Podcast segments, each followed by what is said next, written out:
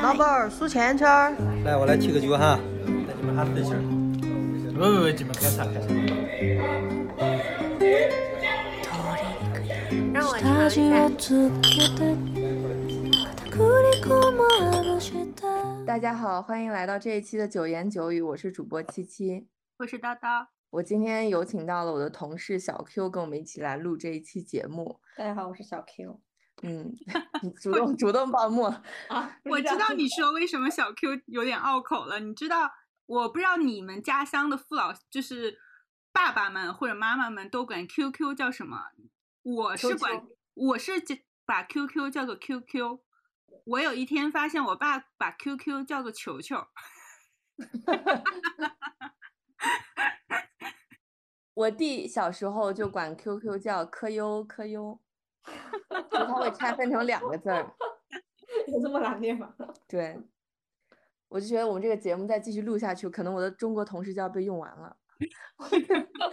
真是可用可真是，基本上都来过了，能来的都来过了。我们这一期节目是要讲关于裸体的文化。在此之前，我有一个重大消息要宣布，就是我上我上周可能阳了啊，对啊。然后就是我现在呢，我从上周应该是从上上上周五开始就有一些咳嗽，就觉得嗓子特别痒。就是你啊，就我就是我问你，你是不是又感冒了？你说对，可能最近工作忙。对，然后我就以为是普通感冒，然后我也没有管，我也没有做任何的防护，因为我的症状就很轻，就是觉得嗓子里特别痒，就忍不住的要咳一下嗽，但是也没有说到。有痰或者是流鼻涕或者就需要吃药的那种程度，所以我也一直没管。然后上周我不是一直在出差，就在德国南部、北部各种跑，就坐天天坐火车，就很忙，工作很累。然后症状就有点加重，具体的表现就是咳嗽可能频率更高了，或者咳的那个力度更强了。但是也就只是咳嗽，对吧？嗯嗯，周二、周三的时候最严重吧，但我也没当一回事儿，就是因为在此之间我就一直在呃出差嘛，所以现在我不喷。忽然给我喷香水，好奇怪。然后在柏林买的非常有意思，叫 Unisex，它这个牌子是柏林的味道，是什么味道？酒精的味道吗？还是呕吐物的味道？啊。这个香水还没有，这个香水是有一点那种鸡尾酒的味道，混了一些木质香调。因为我个人比较喜欢木质调的香水，所以就它混含了一些我对柏林的一些印象。前调是鸡尾酒，中调是香烟，后调是呕吐物。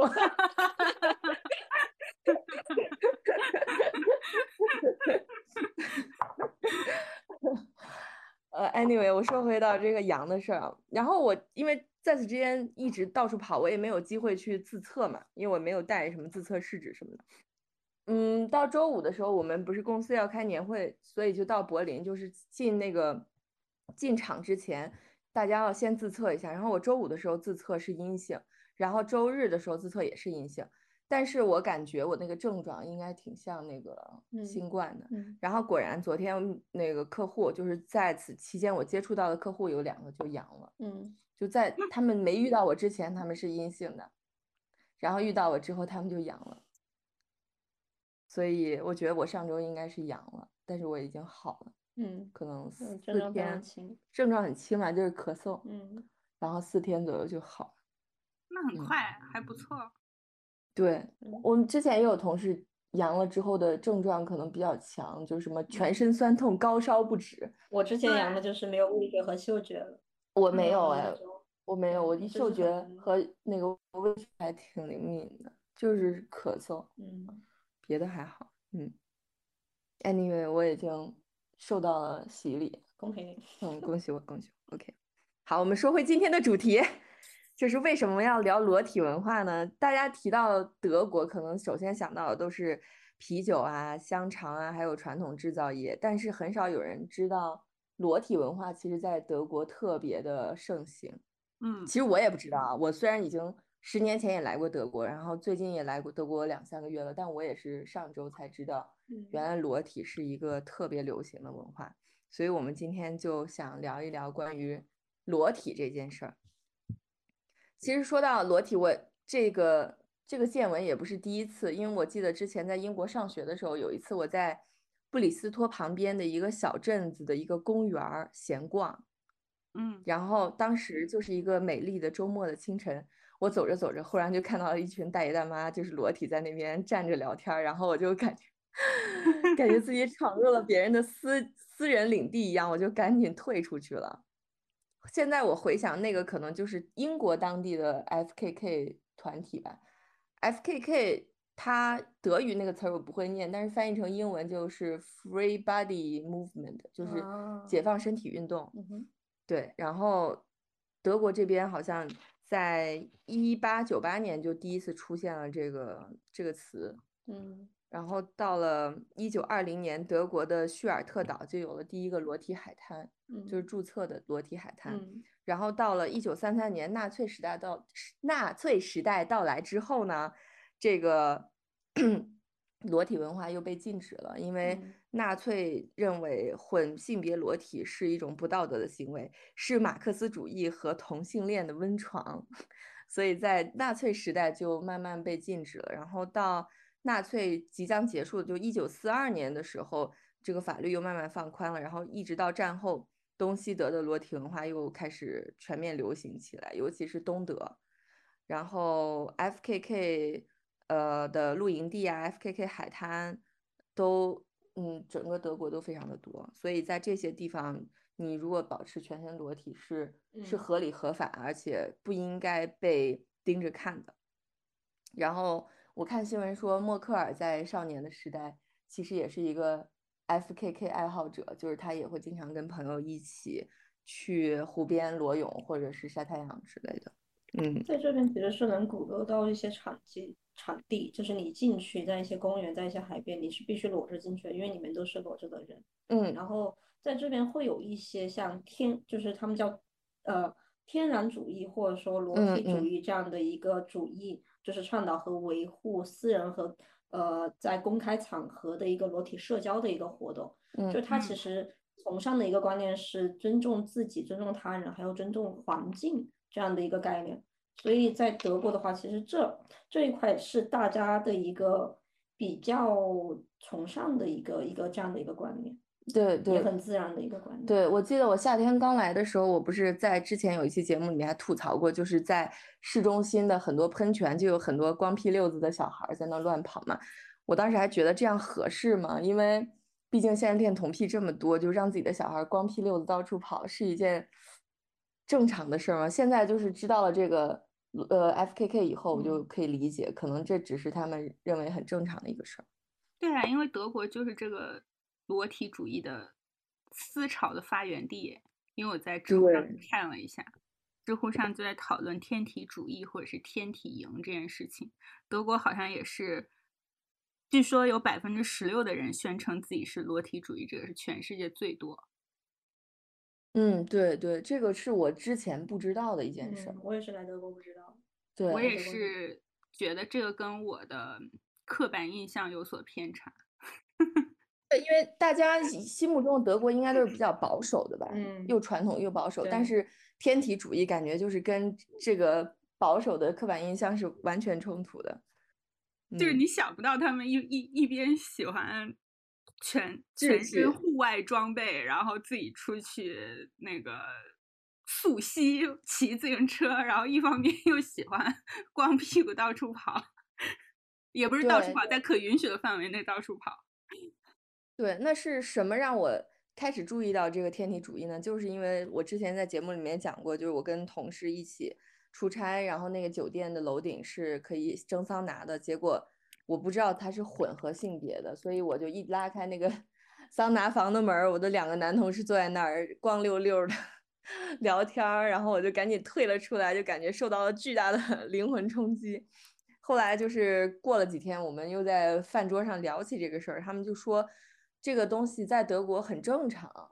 然嗯后我就后来也逐渐跟其他德国同事会聊这个事儿，他们都说很正常。有一次就是跟其中一个年龄稍大一点儿的女同事聊这个事儿，她说她在汉堡出生长大的，她说汉堡这个文化就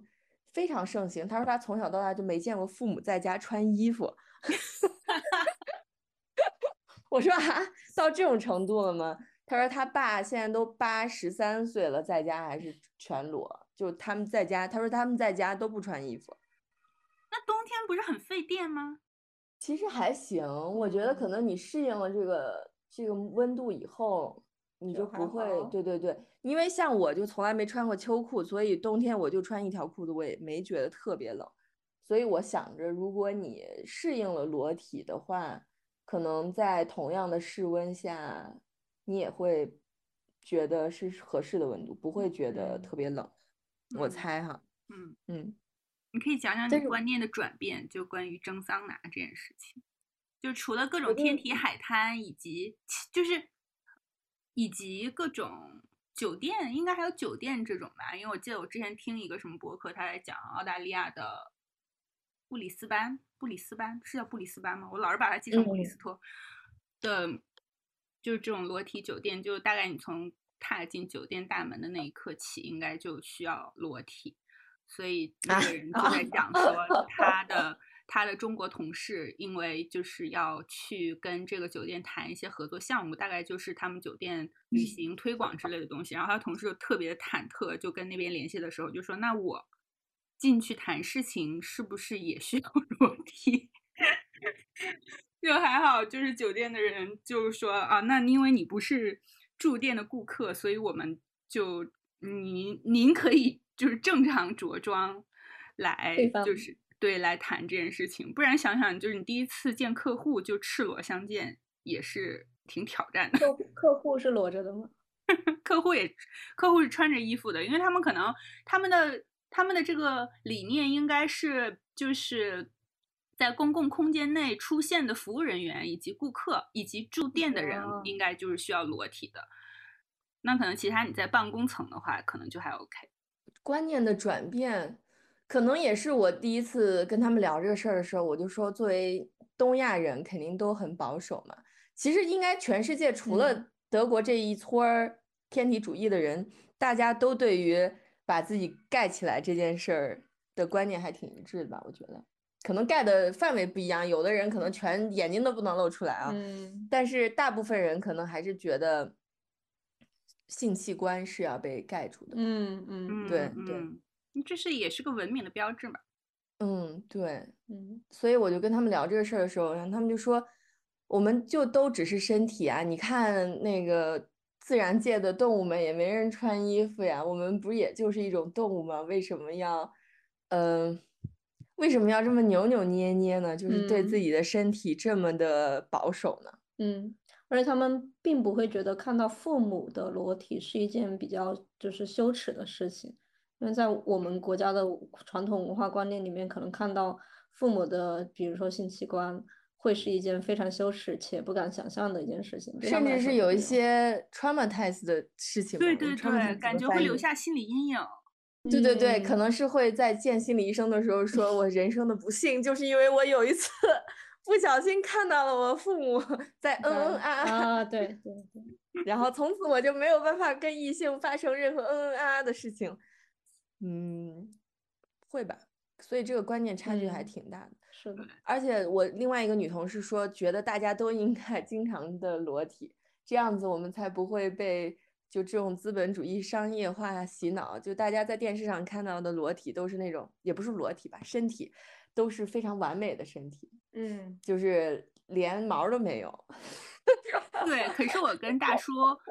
我跟大叔转述了一下这个观点，然后他觉得他他觉得那只要你在一个裸体的环境中，但凡走进来一个身体非常完美的人，你可能又要开，就会激发你新一轮的焦虑。但是很难遇到这种人吧？我嗯觉得大多数你就看到的就是各种肤色、各种体型、高矮胖瘦，各种胸部的形状、各种呃鸡鸡的 形状，然后体毛多的、体毛少的、体嗯毛长的位置也不一样的，就是各种各样的都有吧？嗯这是看的有多仔细，你不是看多仔细，我就是说，嗯。如果在这种环境下，你就会看到生物的多样性。嗯，但是平时我们在电视上、在媒体上看到的，基本上都是一个样的，都是皮肤光光滑嫩白，然后还泛着光，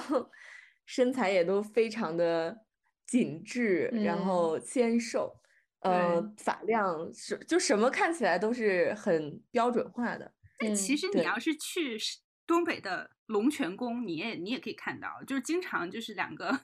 就是胸部垂到肚脐的阿姨们，就是在互相搓背啊，或者是其中嗯。可能她女儿在给这样在给她妈妈搓背啊，以及各种各样的，嗯，觉得也是哎，你这样说的倒还提醒我了，因为我之前我是南方人嘛，我在国内我其实是不太愿意去北方的澡堂洗澡的，因为我觉得会，虽然虽然那个都是是不分性呃分性别的，女生跟女生洗，我都会觉得有一些害羞。但是到了德国，特别是上周在柏 林跟七七一起洗了一次桑拿之后，我觉得我我会发现，我之前在国内和现在的这个观念有了很大的一个转变，就是我觉得这是呃慢慢来的，就是我来了这边之后会了解到一些呃跟裸体文化有关的一些事情，然后我会开始感兴趣，甚至去想，哎，我要不要安排一次假期去这边的一些呃温泉，因为都是裸浴的，然后去体验一下。就是有了这个兴趣和这个意识的转变之后，我会发现我对这件事情，就是其实是从跟女性一起呃这个坦诚相见，到跟男性和女性一起坦诚相见，就是一个就是一个质变的一个过程，就是转变的其实非常非常的顺滑。这这这个跟你来自文化背景真的有很大的关系。对对，因为我我是有很多的不安，所以我就跟我们那个项目组的一个来自印度的男同事聊这个事儿。他不是在柏林很长时间了，然后嗯他就是他给我推荐的我们洗桑拿的地方，所以他就是很喜欢泡桑拿。嗯然后他就问我，就是呃呃有什么担忧的可以问他，我就说，因为我身上有很多的纹身嘛，你如果嗯。在日日本的话，你身上有很多纹嗯。身，可能是不适合出现在这种公共泳池或者是澡堂的，他们可能会认为你是山口组的成员之类的。大姐，山口组的大姐，然后他就说：“天呐，你这是一个体毛又少，然后的中国人，在身上又有纹身，你简直就是一个稀稀有品，来自东方的馈赠。”因为这边我我们的观察就是在欧洲，我们去过的国家里，北嗯欧很多地方我们是没去过，但是去过的国家里，德国还是非常白的，就是嗯，有嗯色人种，有嗯色人嗯种很少，嗯基本上都是白人，所以在这边，在其他国家可能觉得印度人和中国人特别多，但在这边印度人和中国人是少数。嗯，他们这边是以土耳其人、呃意大利移民和西班牙移移民居多，所以还是白色肤色的人居多。然后像我们这些棕色、黄色、黑色皮肤的人就很少嘛。那你在公共澡堂，你也会感觉到，就是基本上去泡澡的还是来自，呃，可能欧洲背景或者嗯德国当地的人比较多。像我们说到这个，我们不是我们两个，我和七七不是在疫情爆发的二零一九二二零二零年的春节，本来预定了去日本去静冈，然后我们还订了温泉嘛。我觉得错失了这个机会之后，以后我可能就没有办法去日本泡温泉了，哦，对哦，因为当年我还没有大片的纹身。对，当年叨叨还是一个乖乖的、乖乖的 女生，也没有对纹身，就是一个白也没有痴一些，对，现在我觉得已经是一个失足失足少妇。是纹纹在全身吗。我觉得我现在已经失去了这个机会。但是我我们可能我查了一下，私汤了吧？我查了一下，就是说，如果是就是国际友人们去的比较多的这样的温泉，可能会稍微宽容一些。就是就换句话来说，在日本的温泉对于白人应该是会相对，或者就是非亚洲肤色的人应该会比较宽容一些。就他会觉得，我们就是亚洲肤色啊。就他们对就会觉得他们有纹身是很正常的一件事情，所以我们只能去混这样的温泉，可能。就是啊，那那不是我的意思是说，你有纹身，他是不让你进吗？还是说你你一脱衣服他就说罢干？倒也不是，应该是嗯，像我们的纹身啊，像你的纹身可能就比我的还明显，因为我基本上都集中在 下半身。腰部，我我的纹身基本集中在腰部以下，至少在 check in 的时候应该是不会被轰出来的。但是我也就是看看看日剧，还有听听其他播客的时候也听到，就是说，因为你你进去泡的时候，可能会引他不让你呃有纹身的人进去泡温泉，主要是为了避免引起其他泡温泉的人的不适。就你可能会给其他人带来心理上的紧张，或者是嗯恐慌，或者就是看你不顺眼，所以也因为所以会有一些当地的嗯就是比较嗯事儿事儿的人，就他可能会举报你，就说我旁边有旁边有一个人身上有大片纹身，我看着不舒服，然后这样工作人员就会礼貌的请你退场。那我们跟可能只能泡私汤，嗯，来德国泡呗。就泡私汤嘛，泡私汤。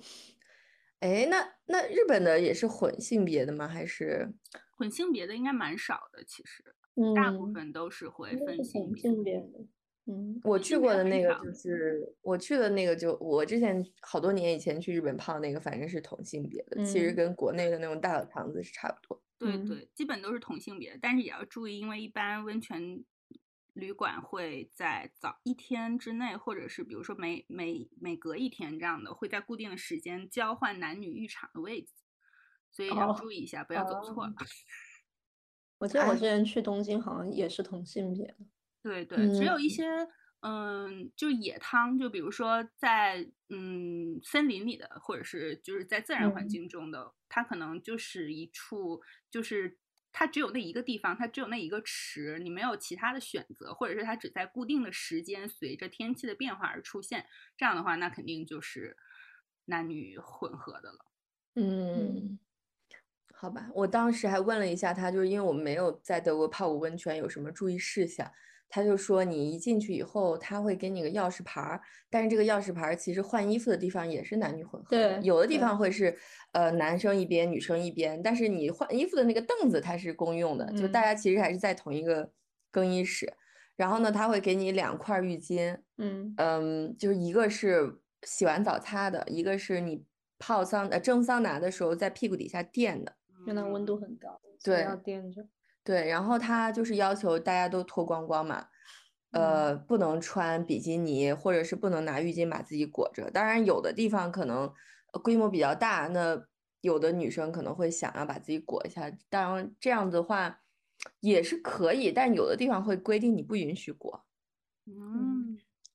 嗯，然后你进到那个桑呃整个浴场之后，你要先冲个澡，冲好之后可以进桑拿房。然后进桑拿房房蒸的时候，你要拿那个浴巾把你全全部身体能接触到的地方都要盖住。就比如说，呃，你脚也要踩地嘛，那你那个浴巾铺到那个凳子上的时候，你的脚也要踩到浴巾上，你是不可哦以踩到那个木凳子上的。嗯所以就是你每个人他就他都会坐在自己的浴巾上。如果当天生意特别好，然后桑拿房人特别多的话，你要保证你的浴巾不会挨到别人的浴巾，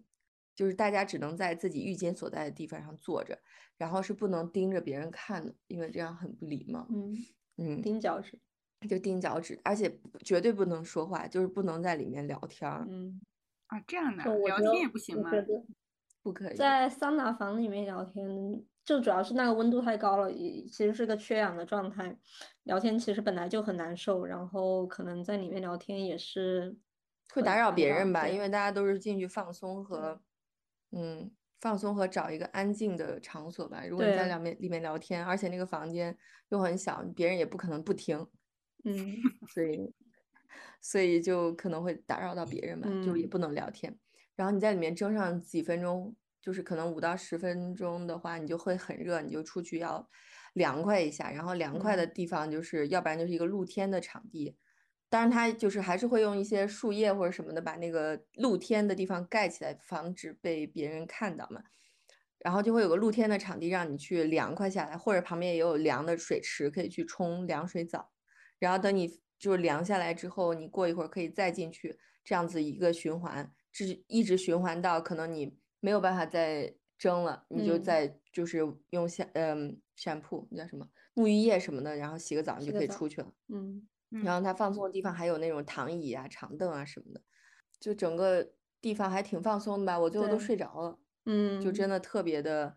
让人觉得放松，而且它很安静。对，当时去都是晚上十点，快十点的样子。嗯然后进去其实当时是周五，然后也是一些社区，那个是个社区店，是一嗯个就是旁边可能就是一些 bar 啊，然后比较好吃的餐馆啊。然后我们进去之后就会发现基本上都是大爷大妈，然后那个桑拿桑拿店长得其实很像酒吧，它的那个前台就是一嗯个很进去就很放松的一个一个环境，很暗那个环境。然后进去之后，我觉得，呃，我是第一次呃蒸这种呃裸的桑桑拿，就是混的桑拿。然后给我这么放松的一个原因，可能也是当当时是晚上，然后当时的灯光很幽暗。其实我一进去，我我不知道，呃，七七你，我我觉得我进去第一个，呃，我们就遇到了一个大爷嘛，他不是要嗯洗澡，然后我们在那里琢磨着要不要跟他一起去。呃，因为那是一排，然后每个人洗澡都能看到对方，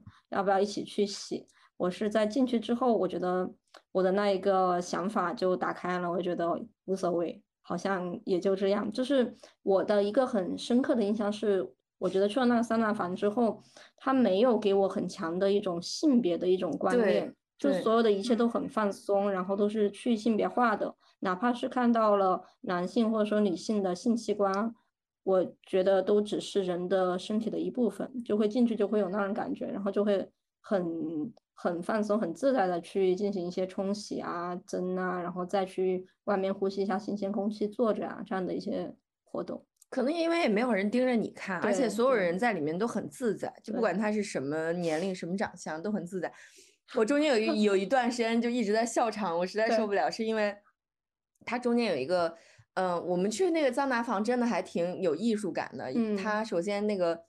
呃墙是那种深灰色的，然后上面都挂了各种油画作品，就是那嗯种比较摩登风格的装饰性的油画作品，然后放的音乐也特别好听，就是那种嗯很舒缓的，嗯，R&B 歌曲吧，反正就是让人还觉得挺嗯舒服的。然后里面也很安静，它那个花园也会有一些就很漂亮的木雕，对，然后那个花园是用铺的石头呢鹅卵石什么的，反正就是你踩在上面就觉得很放松嘛。然后我们俩在那边蒸完第一轮以后出来就想凉快一下的时候，就有一个大哥就圆圆的啤酒肚，嗯，然后就你知道大大家都是全裸嘛，然后他就手一直就是在后后脑勺这样子撑着，然后在那边散步，就特别像就是小区遛弯的大爷，对只不过他是个全裸。对，然后他很自在的就在我们俩面前一直走来走去，就是你你因因为在放松，你就双目放空盯着前面，然后你就看到他的生殖器逐渐向你走来，就走到离你 一米 这一米的地方，他又一转弯儿，然后又往别的方向走了，就是他完全没有觉得自己是一个裸体的状态，你感觉他就是 穿穿着衣服。对，还有个大爷在一个铁板上面做仰卧起坐，还有一个就是路过他，我还以为是个雕塑一开始，结果他就是在那里撑着不动，撑着一个柱子，就是大家都很放松，在在干自己的自己的一些事情。对，对，哦就是觉得特别好，而且我们到那个，呃，它有两间桑拿房，一个稍微凉一点儿一点儿，一个稍微热一点。然后在那个热的里面，我们俩进去以后，他不是感叹说好热，然后里面的那个大爷嗯。还给你，对，他说那边有一间比较温度比较低的，我们就是这样裸着聊天，就是在外面假，就是很很正常的一个聊天状态，对对。互相都没有感觉到任何的尴尬。对，没有人盯着你看，然后嗯。就是大家都在干自己的事儿，然后都很安静，所以你就觉得自己是去性别化，那个感嗯。受就像我好多好多年以前做胆结石手术的时候，嗯，就是因为病人特别多，他可能就是一个手术接一个手术，所以要做胆结石手术的人都要脱掉那个衣服，在嗯手术室前面坐一排，然后就 什么？怎么会这这？你们这个医院的的去性别化也太严太对，然后就太不我关怀了。我跟两个大哥，我们都把衣服脱了，坐在那个塑料凳上，然后就等着被切胆，全裸吧？对，全裸。哇塞！然后那个医生过一会儿就拎了一个胆出来说下一个，不是，你们这吃的有点过分，感觉自己是嗷嗷待哺的猪。是生意太火爆了，连病号服都来不及提供吗？不是因为你进去总归是要脱掉的，就是你你你脱掉以后，然后最后他做完以后会给你把那个病号服穿上，就是在在进去做之前，做做做做手术啊，不是做什么，做手术之前，然后 大家就脱掉在门口坐一排等着，然后那个医生就是好像是一个主主刀医生和三个实习生吧，然后他们三个四个男的，然后也也我就在那儿赤裸的躺着，然后他们就研究怎么切我，所以也没有 也没有很在乎，就是我是一个嗯可能赤裸的少女之类的。所以我觉得嗯嗯，我们蒸桑拿的感受跟我那次做手术的感受差不多，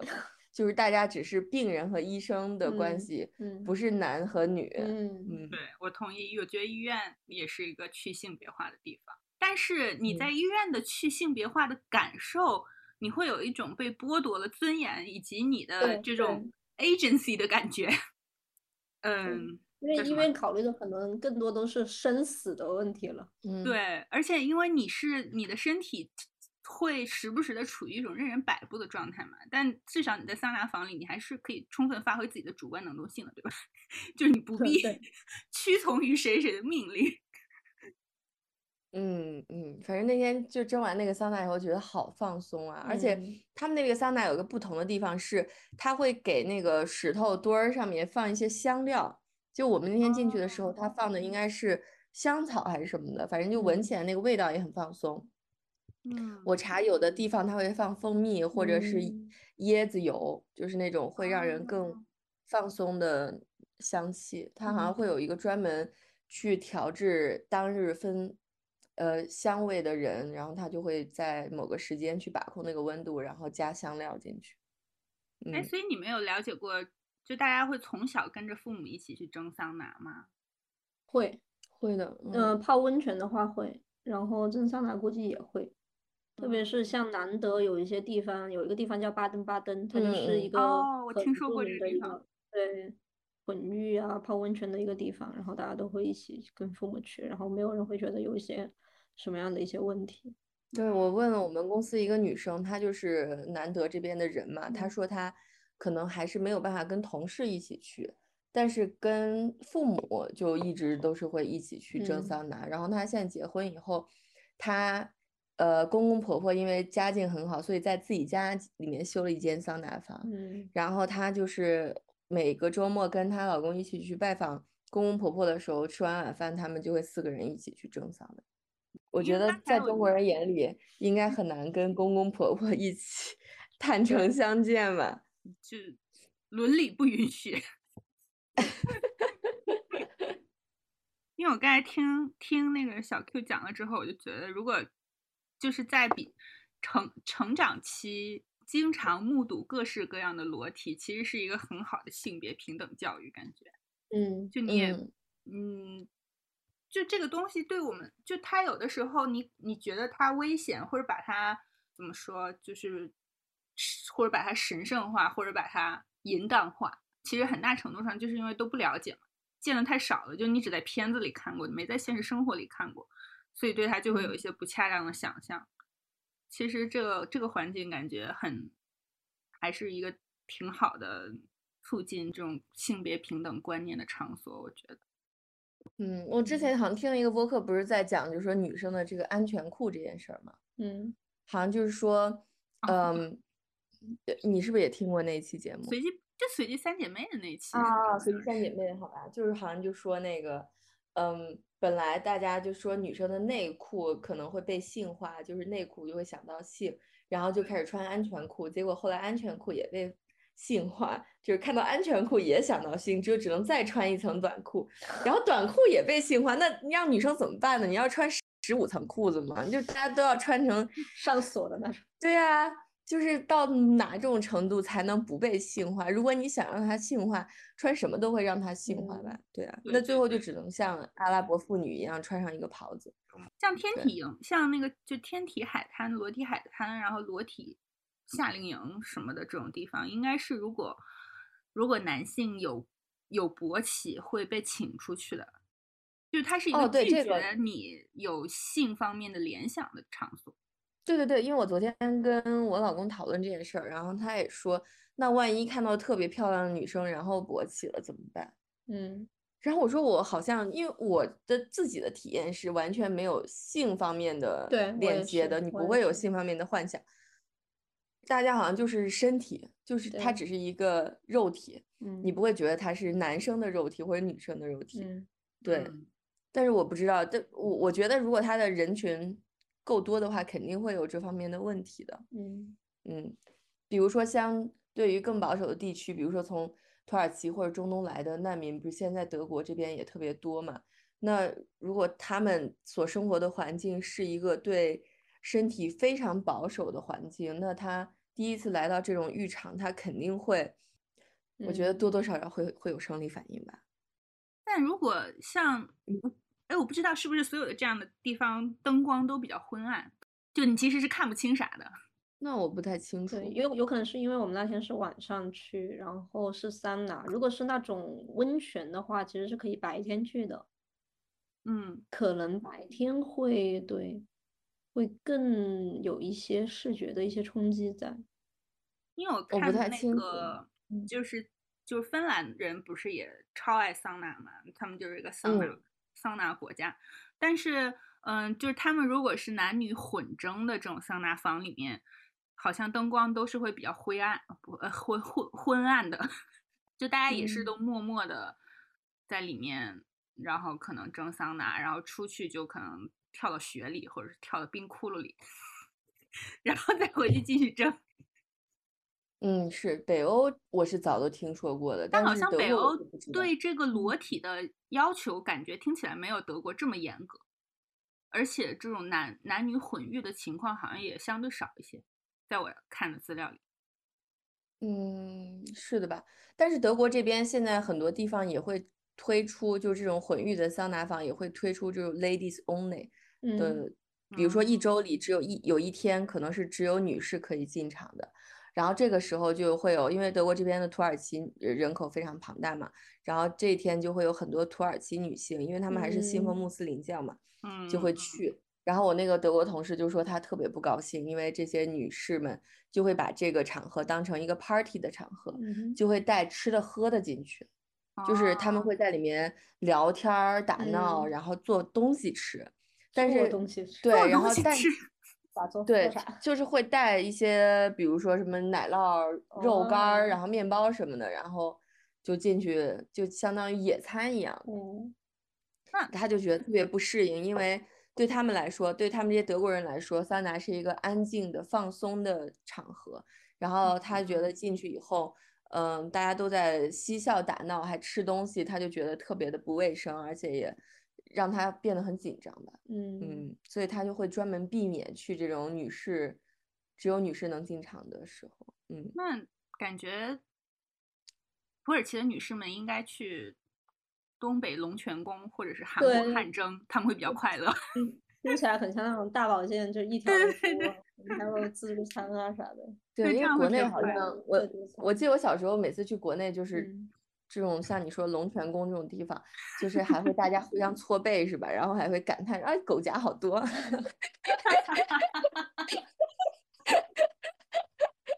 但说到这个，我好长一条儿。我其实从我其实从小到大，我就只跟我妈一起去洗过澡，我没有跟我的同学或者朋友去洗过澡。我一直哦是对此很难接受的感觉，但我听我的朋友们说，他们就是会相约去洗澡，然后就这我这我是我这是一个观念逆转变的过程。然后到了上海上大学以后，我就开始因为洗澡间基本上。嗯，是我们是一片区域是有隔间的，另一片区域就是嗯是那种公共的大澡堂。然后我也不知道为什么，就是从上大学开始，我就一直会去小隔间里面洗澡了。哦，对，这跟环境真的有关，因为对就是环像上海是对对，所以就感觉环境对人的影响真的关系特别大。嗯，我应该从小到大也是跟家里人去比较多吧，但是介于我现在纹身这么多，我觉得我可能跟家里人也没办法去了。我记得我好多年前跟我的好闺蜜一起去日本泡温泉的时候，当时因为还很小嘛，然后就对自己的性取向也不是很确定。然后那天我在想，我我我有没有可能是女同呢？然后那天我们就一起去洗温泉，然后当时我们泡那个私汤就只有我们两个人，嗯，然后我就盯着他赤裸的背影，就在想，嗯嗯，就一直在想这个问题。结果他一转过来，一瞬间我就问他搓澡吗？然后当时我就觉得我应该不是，我觉得你想了这么久，你应该就已经很直了，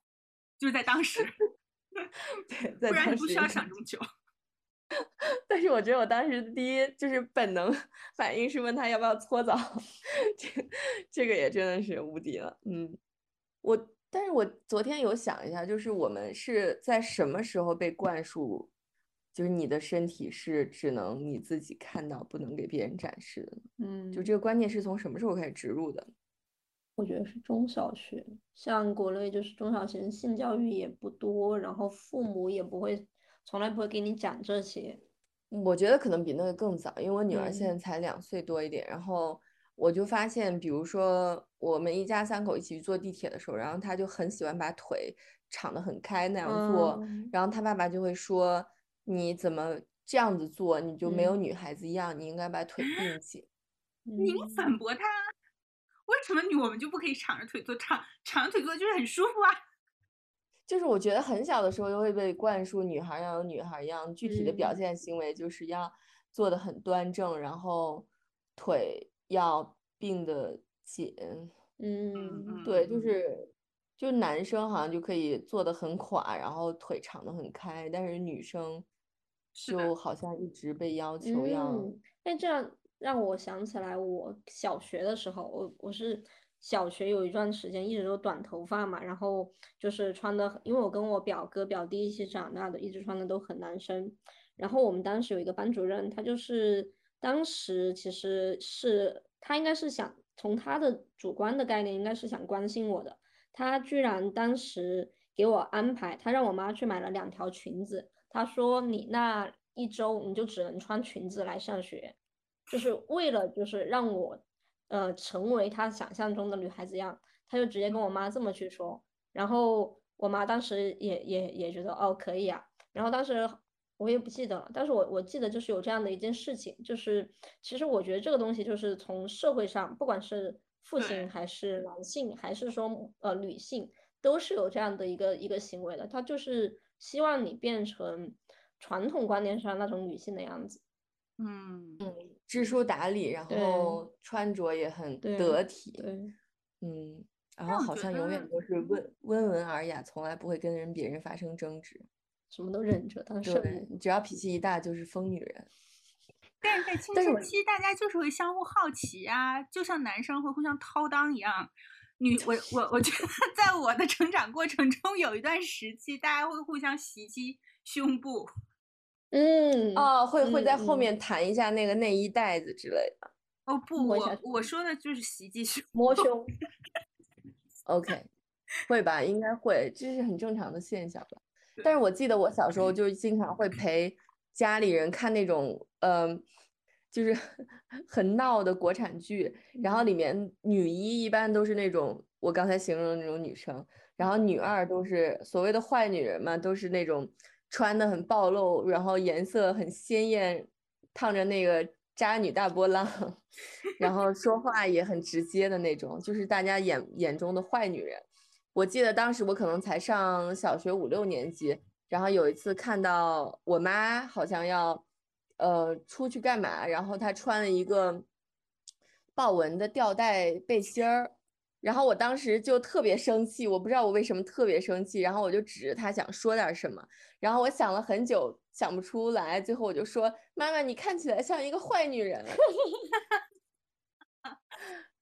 对，我就记得在我那么小的时候，我就觉得嗯就是穿豹纹吊带儿的人就是坏女人。嗯，就我觉得好女人是不应该这样穿衣服的。我觉得好女人就是要穿，嗯，怎么说？连衣裙。对对，就是看起来很嗯又朴素又得体的样子，就穿的很张扬，在我看来是不好的。那现在的国产剧里没有办法塑造坏女人了呀，因为胳膊都不能露。现在不管好女人还是坏女人都不能 穿吊带。所以穿吊带是已经是一个不存在的女人了。对这个观念其实真的很小，就不管是通过各种媒体、周围人的言论，都会，对，都会植入到小朋友的，都会被小朋友内化掉，然后成为他们的观念吧。就是比如说像，嗯，年轻女生穿那个露脐装，不是还是会被年纪大些的妇女去指责吗？其实老头儿应该不会，老头儿应该看的也挺开心，反而就是年纪大一些的女性可能会去指责他们。宫寒，哦，那会说他宫寒以后会生不出孩子之类的。哎，所以在 德国，就大家喜欢蒸桑拿，会认为它有养生保健的效果吗？嗯，这个我不是很确定，但是很放松，大家都会觉得蒸了之后就很放松。对，应该就是觉得比较嗯，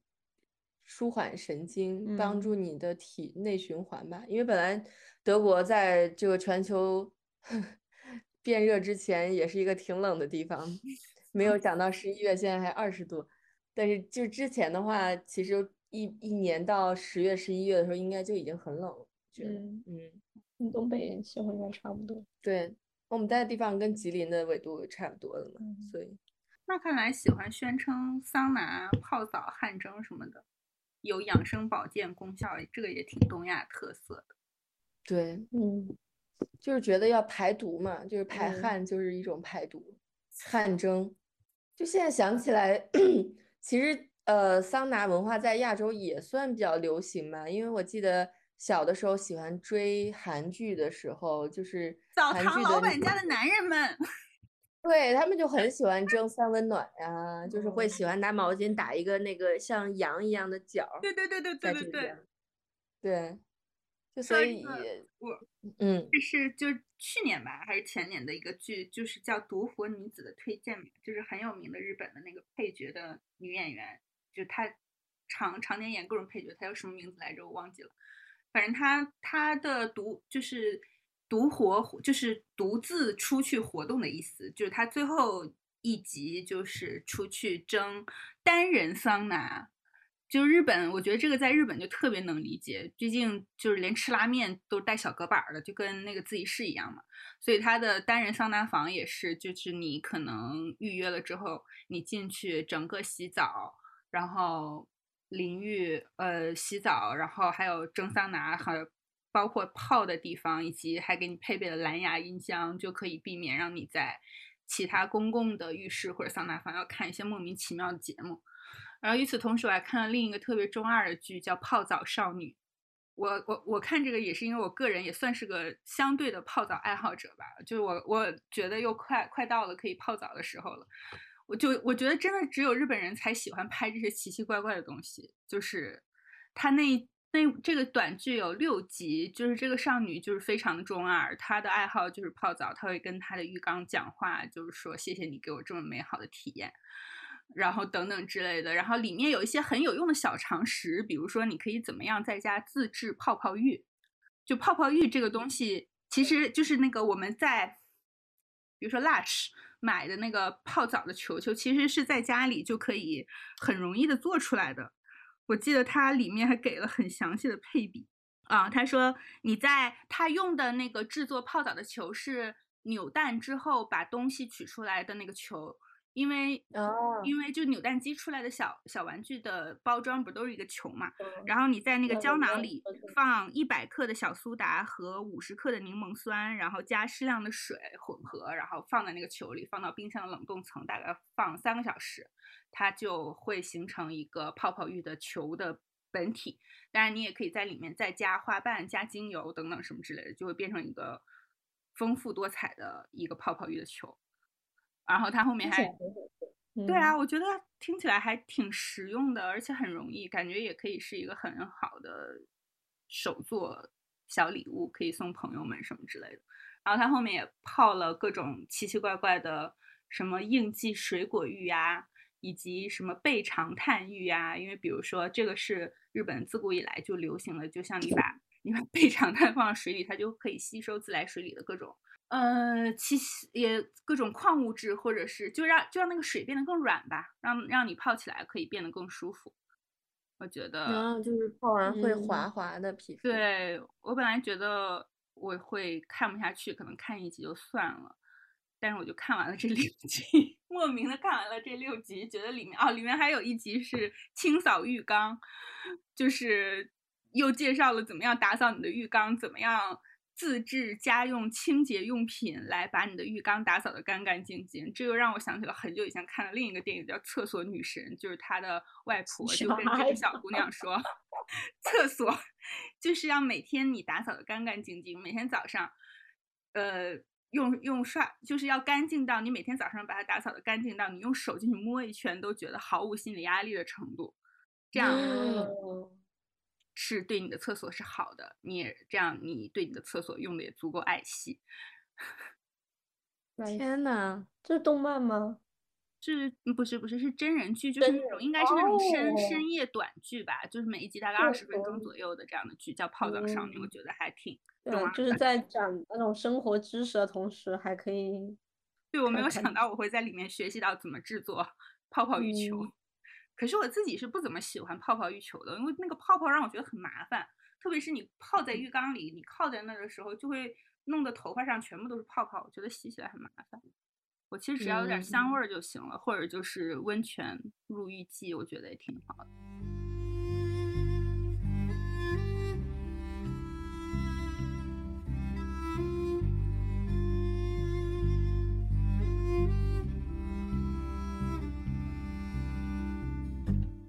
今天在喝我的蓝莓萨瓦九度的，因为最近生产的文字垃圾和学术垃圾太多了，就心情比较沮丧，我就想喝点小甜甜。但今天又才周二，感觉开一瓶葡萄酒就还没到时候，所以 就喝一瓶，就喝我的蓝莓酒。嗯，今天是德国的法定假期，嗯南德的法定假期，因为南德和北德的假期还不一样。对，然后我们就随便喝了点儿白葡萄酒吧，就也没啥可推荐的。不过我下们推荐次我要给大家开一瓶好酒来给大家推荐。哦，你们最后都要推荐酒是吧？对，我们叫酒眼酒。啊，对不起，你你行不行？好吧，我还挺希望有机会能够去蒸一下，去德国蒸桑拿的。我觉得这是一个，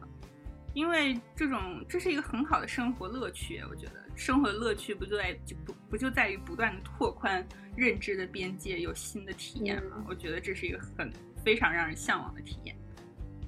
嗯，是的，可以啊，下回我们就可以赤裸相见了。对，好，好，那今天先录到这儿吧，好吧，谢谢大家收听，拜拜。拜拜。谢谢，拜拜。更远的地方，去